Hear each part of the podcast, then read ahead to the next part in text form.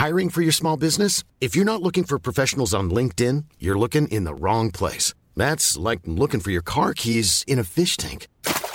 LinkedIn helps you hire professionals you can't find anywhere else, even those who aren't actively searching for a new job but might be open to the perfect role. In a given month, over 70% of LinkedIn users don't even visit other leading job sites. So start looking in the right place. With LinkedIn, you can hire professionals like a professional. Post your free job on linkedin.com slash people today.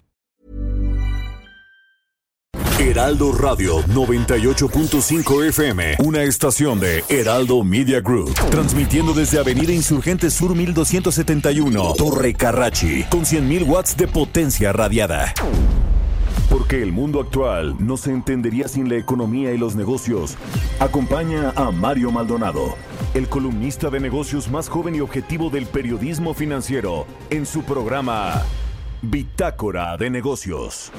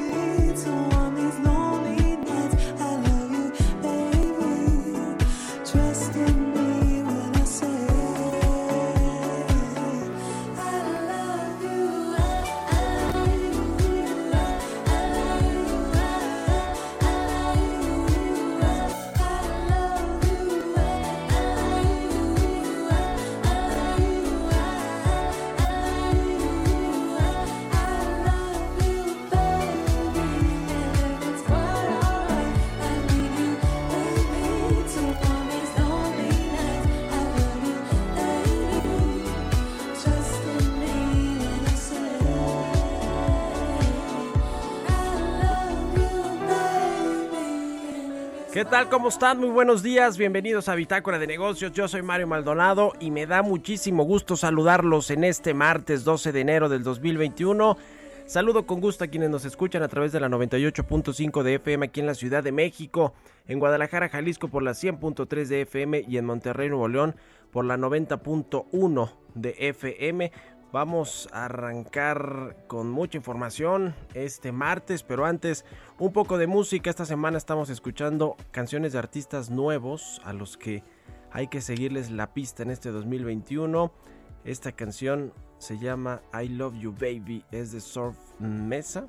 Es una es un productor estadounidense que en colaboración con la cantante también estadounidense Emily lanzaron este sencillo en noviembre del 2019. Así que bueno, pues es una de las más escuchadas esta canción, ¿no? Como que sí me... Digo, es vieja obviamente, pero esta nueva colaboración que hace la cantante estadounidense Emily con el productor Surf Mesa suena interesante. Así que bueno, vamos a entrarle ahora sí a la información. Hablaremos con Roberto Aguilar. El confinamiento en Alemania se prolongaría hasta abril, según la, la según eh, Angela Merkel. Eh, la eh, jefa de Estado, la canciller alemana, de la diversión a la vacunación, Disneylandia se transforma en California. ¿De qué se trata esto? Vamos a hablar con Roberto Aguilar. Y en su gira del adiós, Trump visitará hoy el muro fronterizo, que fue pues toda una estrategia para posicionarse como presidente de los Estados Unidos. Hablaremos también con Ernesto O'Farrill, el presidente del Grupo Bursamétrica sobre lo positivo para la economía mundial y de México en este 2021. Platicaremos también con Fausto Cuevas, director de la Asociación Mexicana de la Industria Automotriz, que prevé un rebote de 12% en la producción de vehículos en este 2021. Fue un muy mal año para las exportaciones también y para la producción de vehículos el 2020. A niveles que no teníamos hace 8 años cayeron las exportaciones y la producción qué viene para el 2021. Platicaremos de esto con Fausto Cuevas. Hablaremos también con Jorge Gaviño, exdirector del Metro de la Ciudad de México, sobre lo que sucedió el sábado pasado en las instalaciones de eh, en una de las subestaciones del transporte colectivo que afectó a buena parte de las líneas y aunque hoy se reabrirán algunas otras o se están reabriendo ya, pues se siguen muchas eh, paradas sin funcionar hasta cuándo y qué causó este incendio. Vamos a entrarle al tema con Jorge Gaviño, quien ahora también es diputado del PRD en la Ciudad de México. Hablaremos sobre lo que sucede en Aeroméxico, también la compañía eh, que pues es todavía la principal aerolínea de nuestro país. Ayer eh, pidió dar de baja los contratos colectivos de los pilotos y los sobrecargos porque pues no puede darles aumentos ante la crisis financiera que está enfrentando la aerolínea. Vamos a hablar de eso y Platicaremos con Lucía Cárdenas, directora de estudios económicos de Citibanamex. Los cambios a la ley de Banco de México cruzaron la línea roja, eso dice esta eh, entidad financiera. Vamos a entrarle a todos estos temas hoy aquí en Bitácora de Negocios, así que quédense con nosotros, acompáñenos, son las 6 con 7 minutos. Vámonos con el resumen de las noticias más importantes para iniciar este martes 12 de enero.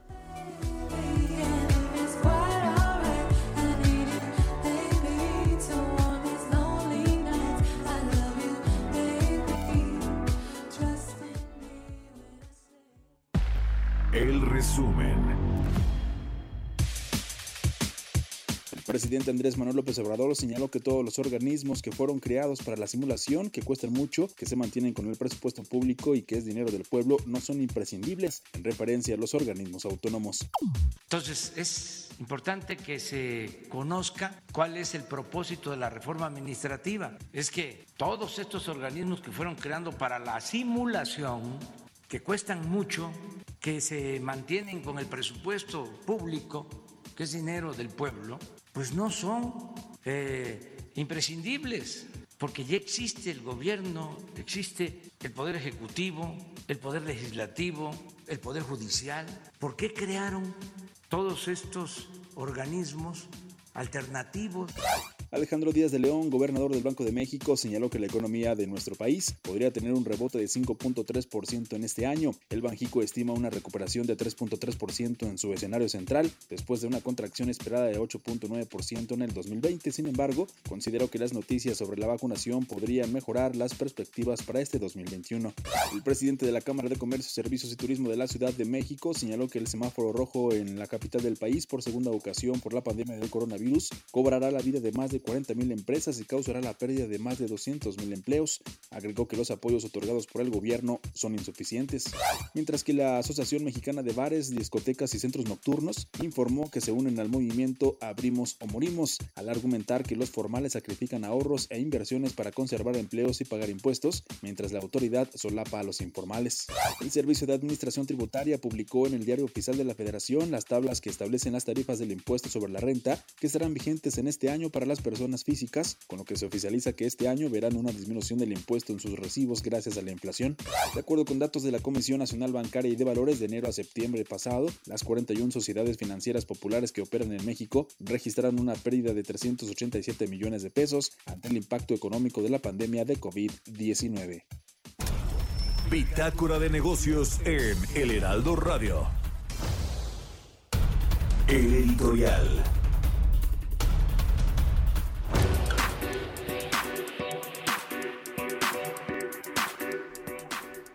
Bueno, pues el presidente López Obrador, ya le hemos dicho aquí, se escuchó en el resumen, quiere cancelar los organismos autónomos, dice que son prescindibles, que puede el gobierno federal tomar las atribuciones y responsabilidades que tenían el IFT, la Comisión Federal de Competencia, el INAI, del acceso a la información y la transparencia, la Comisión Reguladora de Energía, en fin, todos estos reguladores que le dan institucionalización a nuestro país y que sin ellos pues sería un gran retroceso. En eso coinciden todos los analistas, las organizaciones que analizan políticas públicas, los empresarios por supuesto. Pero un caso particular y platicamos ayer con un comisionado del Instituto Federal de Telecomunicaciones pues es ese. El IFT yo creo que de los organismos autónomos es de los que más ha dado resultados tangibles para la población Ayer nos decía el comisionado Ramiro Tobar que se calcula 540 mil millones de pesos en ahorros para los usuarios de servicios de telecomunicaciones en México desde que se creó el IFT en el 2013. Y bueno, pues han bajado los precios de los servicios móviles casi 44%. Ha habido una mayor penetración de banda ancha móvil, de banda ancha fija. Se creó una nueva cadena de televisión. Se incrementó la inversión privada en el sector. Eh, se, y digamos nombró a estas eh, empresas como América Móvil y Televisa agentes económicos preponderantes, es decir, dominantes en los sectores de telecomunicaciones y radiodifusión. Sin embargo, parece ser que hay un beneficiado de todo esto, se llama Carlos Slim, quien siempre ha estado en contra del IFT, dice que lo está asfixiando con las reguladores, las regulaciones asimétricas que le ha impuesto a esta empresa y que dice que favorece a AT&T y a otros jugadores internacionales a los que según dice Slim se están subsidiando. Y ayer el sindicato de trabajadores de telefonistas precisamente el sindicato de Telmex también se pronunció a favor de cancelar el IFT de integrarlo en la Secretaría de Comunicaciones y Transportes para que sea el gobierno quien sea el rector de toda la política de telecomunicaciones y de la regulación de todos los actores y jugadores de este sector. Así que eh, pues parece ser que en eso sí están de acuerdo el sindicato y Carlos Slim en que se cancele el IFT. Así que a quién beneficia en particular la cancelación de este organismo autónomo, independiente, regulador de las telecomunicaciones que le ha dado competitividad y mejores precios a los usuarios de servicios de servicios de telecomunicaciones. Pues parece que a Carlos Slim y al sindicato de, de telefonistas. Vamos a ver qué sucede. Yo creo que no le van a dar entrada a los diputados y los senadores, los senadores, en, eh, a esta propuesta, pero ya lo veremos. ¿Usted qué opina? Escríbeme a mi cuenta de Twitter, arroba Mario Mal y a la cuenta arroba Heraldo de México. Vámonos con Roberto Aguilar. Economía y mercados. Mi querido Roberto Aguilar ya está aquí en el Heraldo Radio, como todos los días tempranito al pie de cañón. ¿Cómo está Robert? Buenos días. ¿Qué tal? Mi estimado Mario, ¿cómo estás? Muy buenos días, te saludo con mucho gusto. Fíjate que comenzando con el tema de lo que sucede con los mercados bursátiles que inician operaciones sin una definición clara, pues ya que los inversionistas se toman una pausa para evaluar cuánto más podría empeorar la pandemia de coronavirus, mientras que también se preparan para la temporada de resultados financieros de básicamente de las empresas de Estados Unidos que van a arrancar este mismo viernes con los bancos, Mario, Que también una cuestión adicional para estar en, la mira de los inversionistas. Y bueno, fíjate que los contagios en el mundo ya se acercan a 91 millones, los decesos todavía se mantienen debajo de 2 millones, mientras que la aplicación de las vacunas llegó a 29 millones en 43 países. De hecho, se espera, Mario, que más tarde Estados Unidos anuncie cambios en su política de vacunación justamente para acelerar el proceso. Y bueno, la noticia es que la canciller Angela Merkel dijo a legisladores de su partido conservador que espera que el confinamiento en la Alemania se, para moderar la propagación del coronavirus se extienda hasta abril. Esto justamente, según lo reporta un diario local, después de una reunión que tuvo justamente Angela Merkel. Así es que, pues, quienes pensaban que sería algo de semanas, pues la verdad es que aquí se están dando indicios de que no podría suceder así. Y hoy autoridades chinas fíjate Mario, introdujeron nuevas restricciones en zonas cercanas a su capital, a Pekín, poniendo a 4.9 millones de residentes ya bajo confinamiento, ya que el aumento de infecciones suscitó la inquietud sobre una segunda ola, a pesar de que el número de casos en China continental se redujo, pues lo que dice el gobierno es que no no se va a dar el lujo justamente de una nueva parálisis económica, así es que está tomando medidas de manera anticipada. Fíjate que en Estados Unidos, Mario, hablando sobre el tema del coronavirus, Disneylandia, propiedad de la empresa Walt Disney, que ha permanecido cerrada desde marzo, se va a convertir en el primer gran complejo en proporcionar vacunas COVID-19 en el condado de Orange, California. Esto lo anunciaron autoridades gubernamentales justamente anoche, ya un poco muy tarde, ya poco tarde, eh, justamente lo eh, anunciaron y Disneylandia será el primer centro de campaña de vacunación en el condado y estará operativo a finales de esta semana, según nos dijeron justamente los funcionarios del distrito en un comunicado. Así es que decía de la diversión a la vacunación, Disneylandia ya ha convertido en un centro de aplicación de las vacunas. También hablamos de California, Mario. Fíjate que ayer dos gorilas cautivos en el zoológico de San Diego dieron positivo después de enfermarse y un tercero también parece ser sintomático. Esto lo informó incluso el propio gobernador de California, quien dijo que aún se está investigando si la fuente de, de infección eh, pues se transmitió entre animales o de entre humanos o de humanos a simios. Así es que importante, ya habíamos tenido los casos, por ejemplo, en Inglaterra de los tigres y ahora, bueno, pues los gorilas en California que también se detectaron ya contagios. Y bueno, autoridades del Salvador, Mario, fíjate, multaron a la aerolínea estadounidense de bajo costo Spirit Airlines por permitir viajar a una persona con resultado positivo que arribó el, el jueves al Aeropuerto Internacional de San Salvador en un vuelo regular de la compañía procedente de Houston, le aplicó una multa de seis mil dólares, pero lo interesante es que los otros 58 pasajeros del vuelo pues están en observación en El Salvador. Ayer veía, por ejemplo, las declaraciones del, del gobernador de Veracruz, donde decía que pues como no hay un vuelos internacionales, un aeropuerto internacional, pues se está cubriendo el Estado sobre la situación. Vaya declaración que se dio al conocer el día de ayer. Y el presidente de Estados Unidos, Donald Trump, pues en su, en su gira del adiós, Mario, planea salir de su reclusión por primera vez desde que el Capitolio fue asaltado por sus partidarios y viajará justamente a Álamo, Texas, para visitar su emblemático muro eh, fronterizo. Fíjate que, de hecho, se dice que este eh, la Casa Blanca dijo que no había ningún simbolismo en la elección del Álamo en la visita de Trump y la misión del Álamo en San Antonio, Texas, fue el escenario de una famosa batalla por allá de 1836, cuando los tejanos fueron derrotados por las fuerzas mexicanas. Y bueno, pues por otra parte dice que el portavoz de la Casa Blanca que solo se va a conmemorar la finalización de más de 644 kilómetros de este muro que fue tan emblemático, incluso antes de que llegara a la presidencia Donald Trump, que está a días de desperdice. Y, y hablando justamente de Donald Trump, Mario, Fíjate que trascendió desde el día de ayer una nota interesante del New York Times donde dice que Deutsche Bank, este gran banco, pues decidió no hacer negocios ya en el futuro con el presidente de Estados Unidos Donald Trump ni con sus empresas a raíz justamente del asalto de sus partidarios al Capitolio y de hecho Deutsche Bank es el banco que más créditos tiene con Trump con alrededor de 350 millones de dólares en préstamos vigentes y bueno pues ya dijo que se desmarca justamente del presidente, todavía el presidente Donald Trump. Y bueno, pues ayer también una nota interesantísima, Mario, es que Ford anuncia que este año va a cerrar sus tres plantas en Brasil, va a asumir cargos antes de impuestos por alrededor de 4.100 millones de dólares. Y dice que la pandemia amplificó la infrautilización de la capacidad de fabricación de la empresa, es decir, tiene capacidad de sobra. Y bueno, funcionarios de Ford dijeron que la acción era parte de una reestructuración global por 11 mil millones de dólares estimada previamente por el fabricante de automóviles estadounidense, de los cuales había contabilizado ya 4.200 millones de dólares hasta el tercer trimestre de 2020.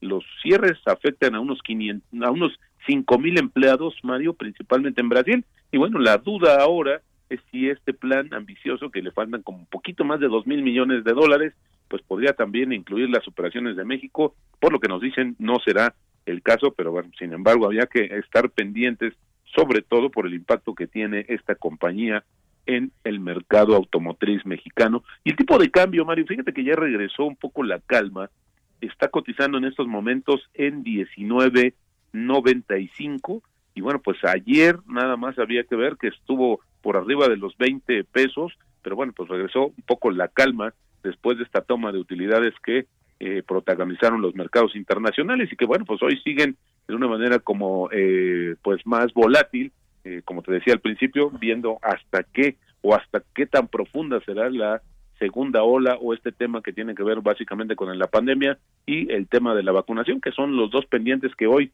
tienen en vilo prácticamente a todo el mundo Mario. Pues ahí está y el tipo de cambio Robert 19.96 en estos momentos, así es como está cotizando Mario. Muy bien, pues gracias Roberto Aguilar, buenos días. Al contrario, muy buenos días. Sigan a Roberto Aguilar en Twitter, Roberto AH6 con 20. Vamos a otra cosa. Radar económico.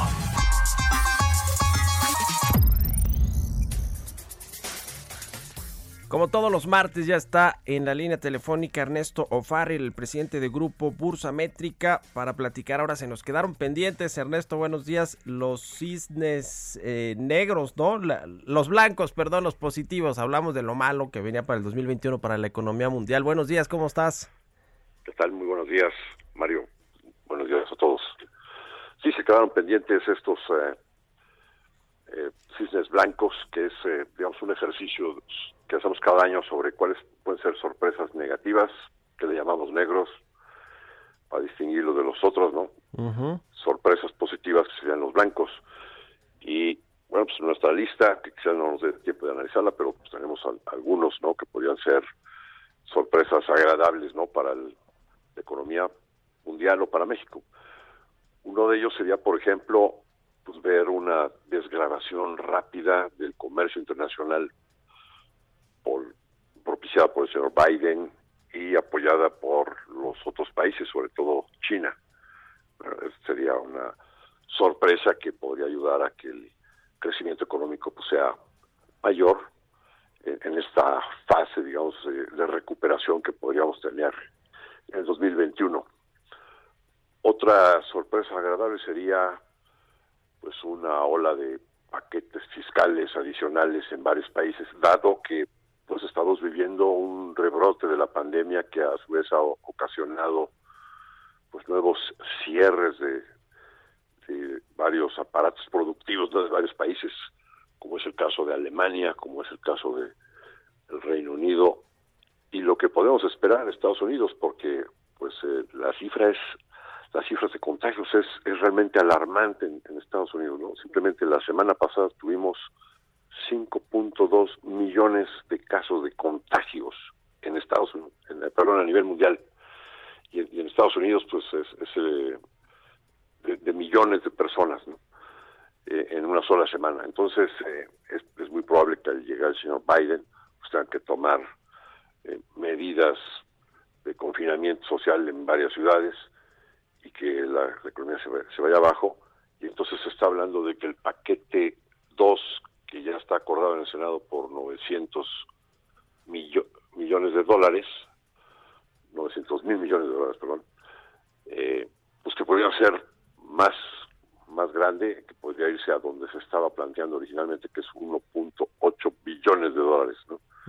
Entonces, así podríamos ver paquetes fiscales en varios países que podrían ser sorpresas positivas. Otro de los eh, posibles cisnes blancos sería eh, pues que de repente se encontrara algún medicamento que fuera efectivo contra las pandemias y sus, la pandemia del coronavirus y sus distintas cepas y que esa medicina pues pudiera estar al acceso eh, digamos de la población y que pues propiciara pues mayor confianza en, la actividad económica.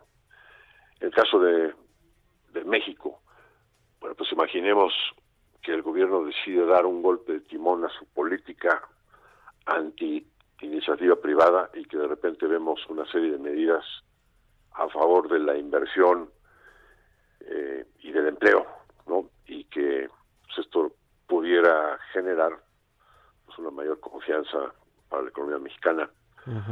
Eh, y, por, y, por, lo tanto, pues tener una perspectiva positiva hacia adelante. Otra sorpresa positiva en el caso de México pues imaginemos que si la alianza opositora pues logra tener eh, varios escaños y que por lo tanto hay mayor equilibrio en el Congreso y entonces desaparecen los temores de una dictadura de extrema izquierda. Sí, sí, sí. Bueno, así, así están las sorpresas positivas. Es un, poco, un poco más de corte político, pero bueno, para sacar las reformas. Gracias, Ernesto. Muy buenos días. Al contrario, gracias a ustedes. Que estén muy bien, Ernesto Farril del Grupo Bursamétrica. Vamos a hacer una pausa, regresamos. Continuamos en un momento con la información más relevante del mundo financiero en Bitácora de Negocios con Mario Maldonado. Regresamos. Heraldo Radio, la HCL se comparte, se ve y ahora también se escucha.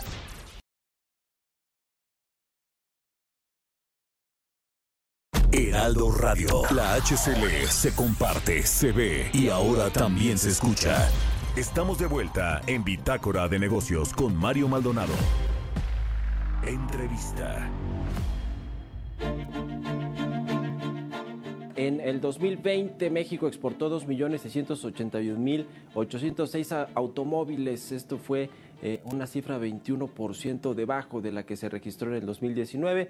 Representa además la mayor reducción en 11 años en las exportaciones de automóviles nuevos debido, por supuesto, a la demanda de la caída mundial de vehículos derivado de la crisis del COVID-19 que provocó cierres temporales en las producciones y por supuesto bajó también la venta de autos. Sin embargo, la industria automotriz prevé que para este año pues se dé un crecimiento de entre 12 y 24% desde la de la producción y de la exportación de vehículos ligeros hasta la manufactura de piezas y de componentes de autos respectivamente, para platicar de el panorama que enfrentó el sector en materia de producción y exportación en el 2020. Saludo con mucho gusto a Fausto Cuevas, él es director general de la Asociación Mexicana de la Industria Automotriz. Gracias por tomar la llamada. Contrario, muchas gracias por la invitación.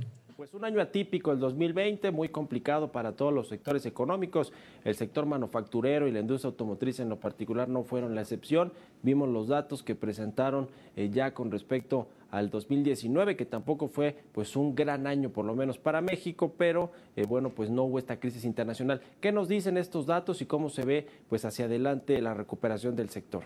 Bueno, en realidad el, el 2020, como comentas, fue un año atípico, un año difícil. Tuvimos un par de meses, eh, abril y mayo, en los que se suspendieron las actividades en, en la industria y pues esto nos llevó a tener eh, una caída tanto en producción como en exportaciones, eh, las que dejamos de producir más de 740 mil unidades y de exportar más de 700 mil. sin embargo, hacia el mes de diciembre, más que el mes de diciembre, el segundo semestre de, del año pasado, la situación fue bastante eh, mejor de lo que hubiéramos podido esperar. Nuestra expectativa es que la caída podría haber sido cercana al, al 30%. En realidad, pues quedó en un, en un 20%, lo cual no es que sea bueno, pero es eh, mejor que haber descendido un 30%. Entonces, esto eh, nos da una perspectiva de que vamos gradualmente regresando a, niveles similares a los que tuvimos previa a la pandemia, lo cual seguramente eh, nos llevará pues un par de años conseguir. Este 2021, eh, Fausto, ¿cómo se ve en términos de recuperación? Ya nos hablabas un poco de que va a tardar por lo menos dos años para estar en niveles similares a los que teníamos antes de la crisis del COVID-19, pero la recuperación de los Estados Unidos, el principal mercado de exportación de México y también de la industria automotriz, eh, ¿tienen algún, eh, eh, digamos, algún estimado de cómo va a recuperarse la industria en los Estados Unidos para que, bueno, pues también la industria mexicana pueda tener quizá una más rápida recuperación si es que las cosas marchan eh, de mejor manera en Estados Unidos? Pues sí, en, en realidad la estimación que, que tenemos, el, el cierre de, del ejercicio 2020 en Estados Unidos, pues fue de volumen de ventas de 14.5 millones de unidades y la estimación es que este año pudieran estar regresando a niveles cercanos a los 16 millones. Esto para nosotros es muy positivo, dado que el 80% de lo que exportamos lo estamos enviando precisamente a Estados Unidos. Y en nuestro segundo socio comercial, que es Canadá, pues también tiene una perspectiva eh, favorable de crecimiento para, para este año.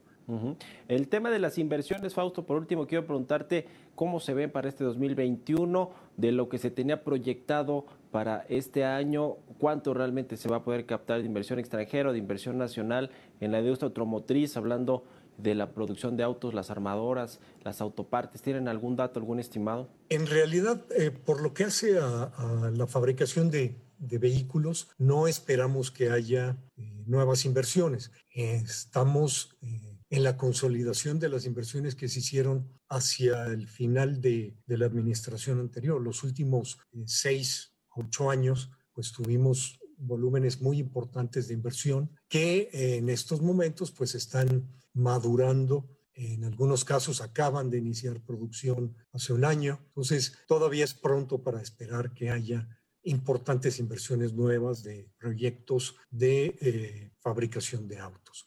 Lo, lo, que sí esperamos es que vayamos creciendo en la ocupación de la capacidad instalada que ya tenemos. ¿Cómo está actualmente? E, ese, ese dato es eh, un dato que creo que nos dibuja bien la situación del sector. La capacidad instalada, eh, ¿qué porcentaje se está, eh, se, está utilizando para la producción y cómo es normalmente como lo tienen en un, en un año que no es atípico como lo fue el 2020 con esta crisis? Estamos, estimamos que estamos en una ocupación de la capacidad instalada entre el 55 y el 60%.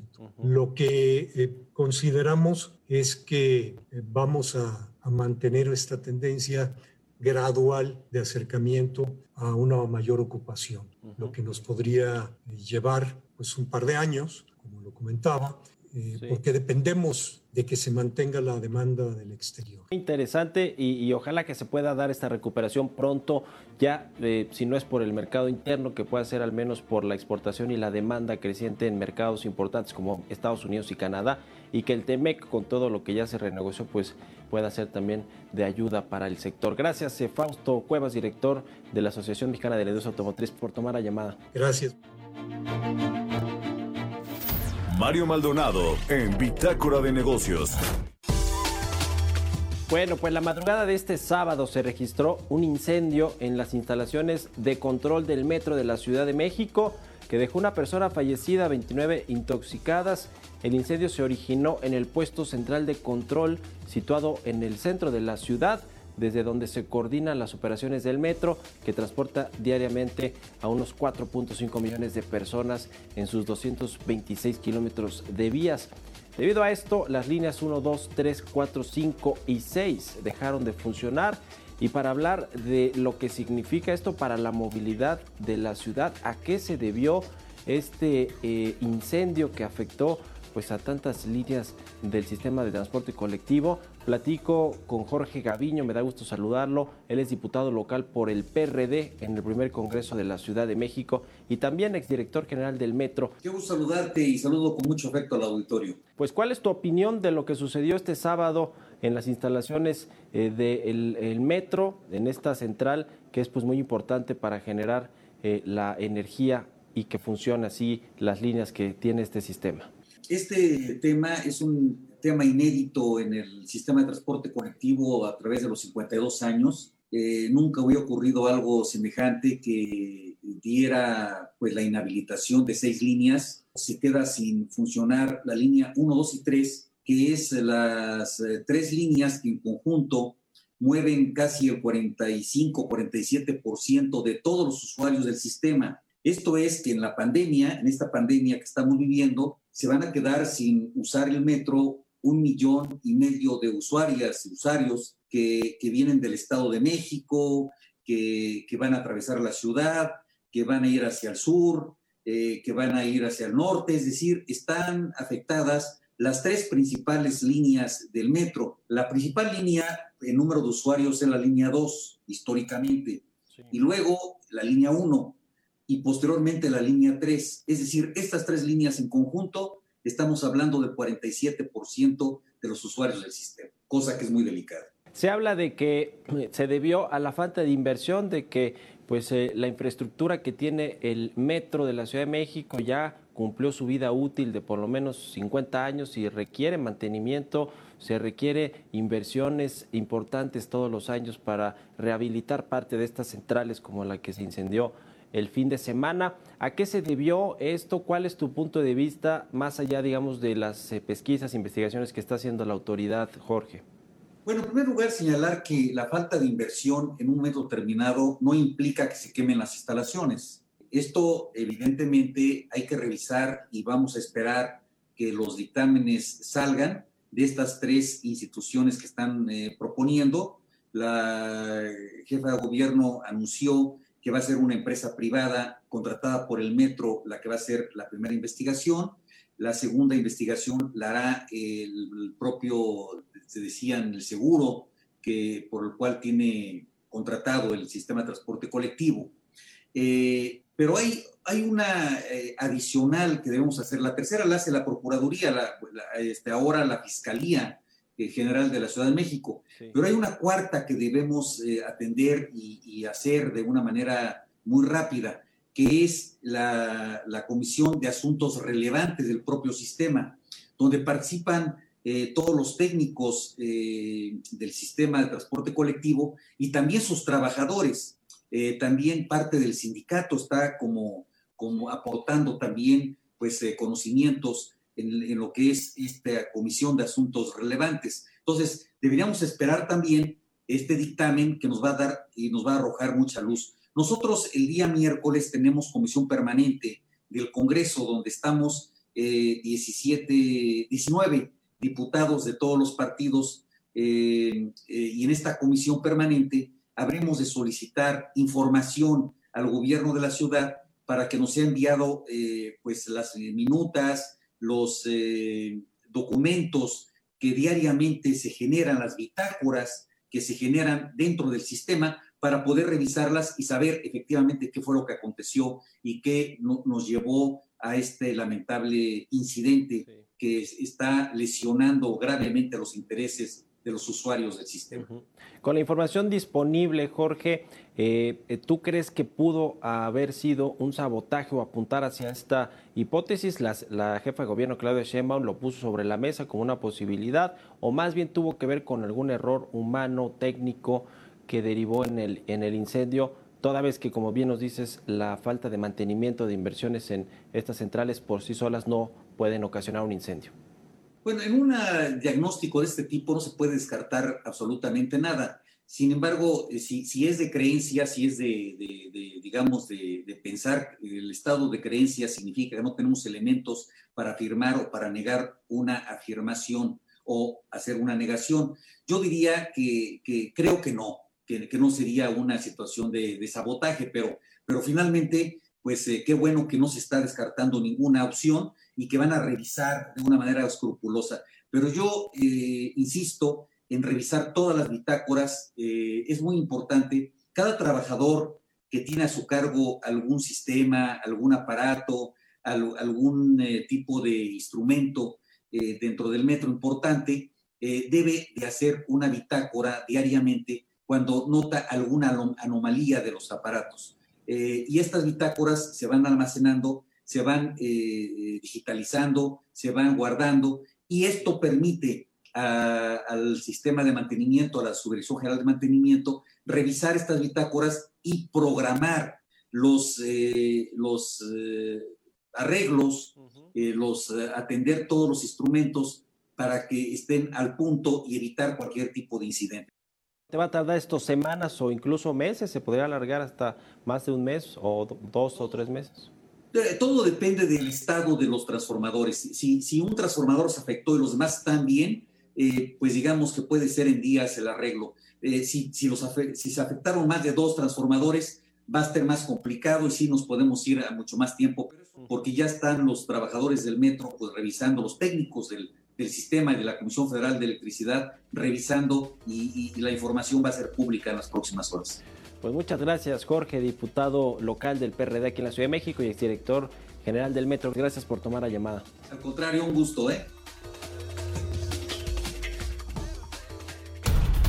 Historias empresariales.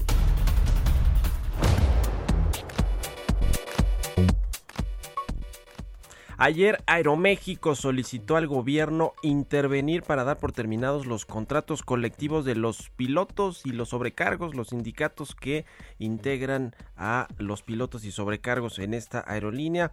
Les pide que les permitan llevar a cabo una reestructura financiera cumpliendo con los compromisos que tienen los fondos que van a inyectarle cerca de mil millones de dólares y como condición pues está no eh, eh, aumentar los sueldos y salarios de los pilotos y sobrecargos conforme a los eh, contratos colectivos, la renegociación de los contratos colectivos, los pilotos y los sobrecargos no estuvieron de acuerdo y ahora Aeroméxico pide rescindir y cancelar los contratos colectivos y además va a prescindir de buena parte de estos trabajadores. Vamos a escuchar esta pieza que preparó Giovanna Torres.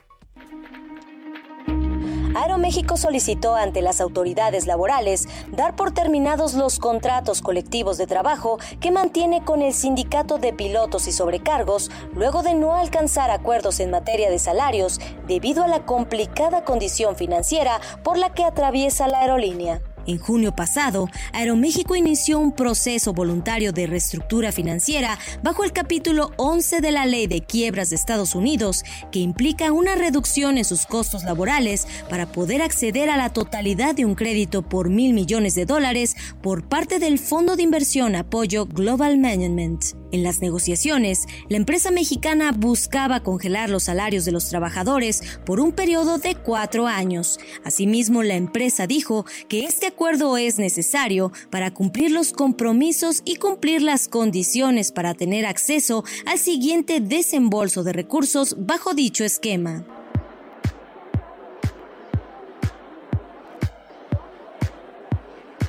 La aerolínea tenía hasta el último día del 2020 para alcanzar un acuerdo con los sindicatos. Sin embargo, esto no ocurrió porque los trabajadores se negaron a cambiar de forma permanente sus contratos, de tal modo que la reapertura de estos contratos colectivos debe ser aprobada por la Secretaría del Trabajo y por la Junta Federal de Conciliación y Arbitraje.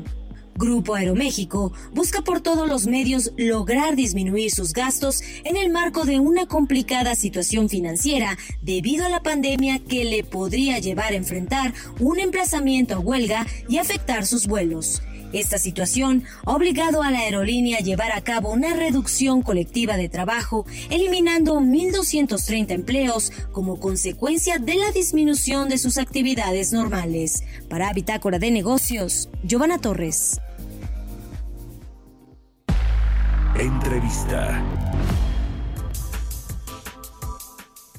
Y bien, pues entre otras iniciativas que quedaron pendientes el año pasado en el Congreso Federal, además de la del outsourcing, si se va a cancelar o no esta figura de subcontratación laboral, pues está la ley de Banco de México. ¿Qué va a suceder con esta propuesta que presentó el senador Ricardo Monreal? para que eh, pues los excedentes de dólares que tiene la banca comercial se vayan al Banco Central y que bueno, pues con todos los riesgos que esto podría significar para las reservas internacionales, eh, fue muy criticada esta reforma, esta iniciativa de reforma o propuesta de Ricardo Monreal y para platicar de esto porque pues muchas eh, instituciones financieras, analistas, expertos de todos lados pusieron ya el, eh, a, detalle a, revisarse esta iniciativa. vamos a platicar con Lucía Cárdenas, directora de estudios económicos de Citibanamex. Lucía, ¿cómo estás? Muy buenos días. Hola Mario, muy buenos días. Un saludo para ti y para todo el auditorio. ¿Qué les parece la propuesta de eh, reformar la ley de Banco de México? y eh, se cruza la línea roja de la autonomía y los riesgos que, bueno, pues ya muchos han dicho que podrían tener las reservas internacionales.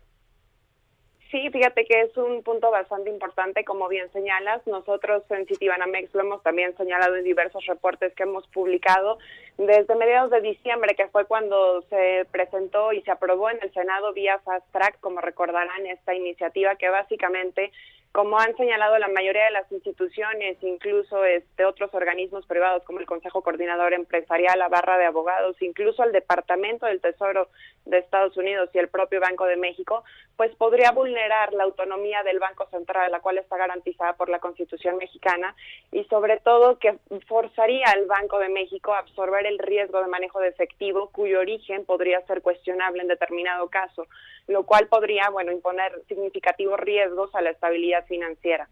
Eh, básicamente lo que nosotros hemos estado también este, señalando, como tú bien mencionas, es que se, había, se, cruza, como dices, una línea roja en torno a la autonomía del Banco Central, que es uno de los pilares de la estabilidad macroeconómica eh, en nuestro país. Y bueno, tanto el presidente como el Congreso, con otras diversas iniciativas que se habían presentado, pues no había habido una que vulnerara de tal manera el tema no solamente de la autonomía del Banco Central, sino también del manejo de las reservas internacionales, que es uno de también de los estabilizadores de la política monetaria en nuestro país. Precisamente ahora que está esta propuesta, el presidente de absorber en el gobierno federal a muchos órganos autónomos. Bueno, pues uno de estos y una institución, digo yo, cuasi sagrada para México, su economía y para su estabilidad es el Banco de México. Ese sí no creo que lo vayan a tocar, aunque con esta iniciativa de Ricardo Monreal sí se está cruzando esta eh, delegada línea roja con respecto a la independencia y autonomía del Banco Central, que es el que define la política monetaria. Vamos a ver qué sucede, todavía eh, pues está por, por discutirse si esto va a caminar o no en el Congreso y, y después pues eh, si camina lo que va a significar esto para la confianza de los inversionistas, que ese es el otro tema que quiero plantear Lucía, si llegara a haber un cambio en, en la ley de Banco de México como lo está proponiendo Ricardo Monreal, o Morena en el Congreso, ¿qué significaría esto para la confianza de los inversionistas que de por sí pues ya ha estado bastante eh, reducida con respecto a lo que ha sucedido en el 2019 y 2020? Sí, nosotros creemos que la iniciativa no va a pasar este, en las discusiones técnicas que se tengan no solamente durante este mes de enero, también este, en, el, en la votación que se puede llevar a cabo en febrero, como lo expuso este, el Senado. Y si bien este, este, el propio secretario de Hacienda también ha manifestado que puede parecer este tipo de regulación un tanto excesiva para el problema que se busca atacar. Recordemos que únicamente el, el, el más del 99.3% de todos los dólares que ingresan a, nuestro país por parte de los paisanos provienen de transferencias vía bancaria. Entonces, realmente parece excesiva para la situación que se quiere o que se busca este, solucionar, que es este, el uso de de, la venta de dólares a descuento por parte de los paisanos. En este sentido, creemos que Banco de México ha expuesto suficientes argumentos este, que van en contra de la aprobación de la ley como está tal cual, por lo que creemos que en las mesas de discusión que se tengan en el Senado con diversos actores, incluidos al Banco Central, este, esto se podría eh, revertir. Y bueno, sí es especialmente preocupante, sobre todo por lo que tú comentas del tema de la confianza. El mensaje que se estaría dando no solamente al interior del país, sino también al público inversionista en general, sería de un deterioro institucional muy fuerte. Como también comentabas, Banco de México es una de las instituciones que es pilar en la estabilidad macroeconómica de nuestro país y el hecho de mermar o buscar alterar eh, por algún lado la autonomía pues sería uno de los factores que podrían afectar mucho más adelante las decisiones de inversión, que eh, de inversión, recordemos, es uno de los requisitos primordiales que tendría México para la recuperación económica, que si bien nosotros estamos estimando que esta va a ser una recuperación lenta, en la medida en la que el proceso de vacunación aumente en nuestro país y al mismo tiempo en la medida en la que eh, veamos que ciertos sectores empiezan a operar con normalidad, bueno, pues tener este una afectación directa a la confianza de los inversionistas sería un grave deterioro para, para la recuperación hacia adelante. Lucía, ¿cómo ves la conformación de la Junta de Gobierno del Banco de México que ya tiene actualmente a dos integrantes eh, propuestos por el actual gobierno del presidente López Obrador? Eh, a tres más bien, ¿no? A Jonathan Heath, a Gerardo Esquivel y a Galia Borja, que era la eh, tesorera de la federación quien eh, fue aprobada por el Senado para ser la nueva subgobernadora de Banco de México. ¿Cómo ves tú cómo se está configurando? Digo, eh, eh, ya hay por lo menos dos mujeres ¿no? en la Junta de Gobierno, pero más allá del tema de género, los perfiles y, las decisiones como se han ido tomando, ¿qué opinión te merece? Eh, bueno, es la conformación de la Junta es muy interesante y sin duda va a tener una incidencia directa en la nueva política monetaria que veremos o las, o en, la, o las decisiones de política que veremos en la Junta hacia adelante. Como comentas, este, la inclusión de Galia Borja este, como subgobernadora si bien vemos que tiene un panorama muy similar al que tiene la subgobernadora Espinosa, ambas vienen de la tesorería de la Federación, tienen este un conocimiento técnico o han estado en posiciones importantes técnicas en el gobierno federal, sí creemos también que esto podría traer una junta un tanto más acomodaticia, es decir, este uno de los miembros que recientemente este dejó la junta, que es el gobernador, el subgobernador Guzmán, este tenía una postura un poco más este como decimos nosotros en en el el largo de este económico. En este sentido, creemos que sí, la postura de la Junta va a ser un poco más buscando la relajación del ciclo monetario. Nosotros estamos anticipando que va a haber dos recortes adicionales a la tasa de interés, uno en enero y uno en febrero, y sin duda el tema de esta de la nueva conformación va a tener mucho que ver en, las, en la votación que se va a llevar a cabo en cada decisión de política monetaria. Ya, más palomas que halcones. Muchas más gracias. Palomas que halcones. gracias, Lucía Cárdenas, directora de Estudios Económicos de Citibanamex, por haber tomado la llamada y muy buenos días. Muchas gracias, Mario. Muy buenos días. Un saludo a todos. Hasta luego. Y gracias a todos ustedes por habernos acompañado aquí en Bitácora de Negocios en este martes. Los dejo aquí en el Heraldo Radio con Sergio Sarmiento y Lupita Juárez, quienes están transmitiendo hoy desde Houston, Texas, con la información más relevante de Estados Unidos y de México. Nos escuchamos mañana tempranito a las 6. Muy buenos días.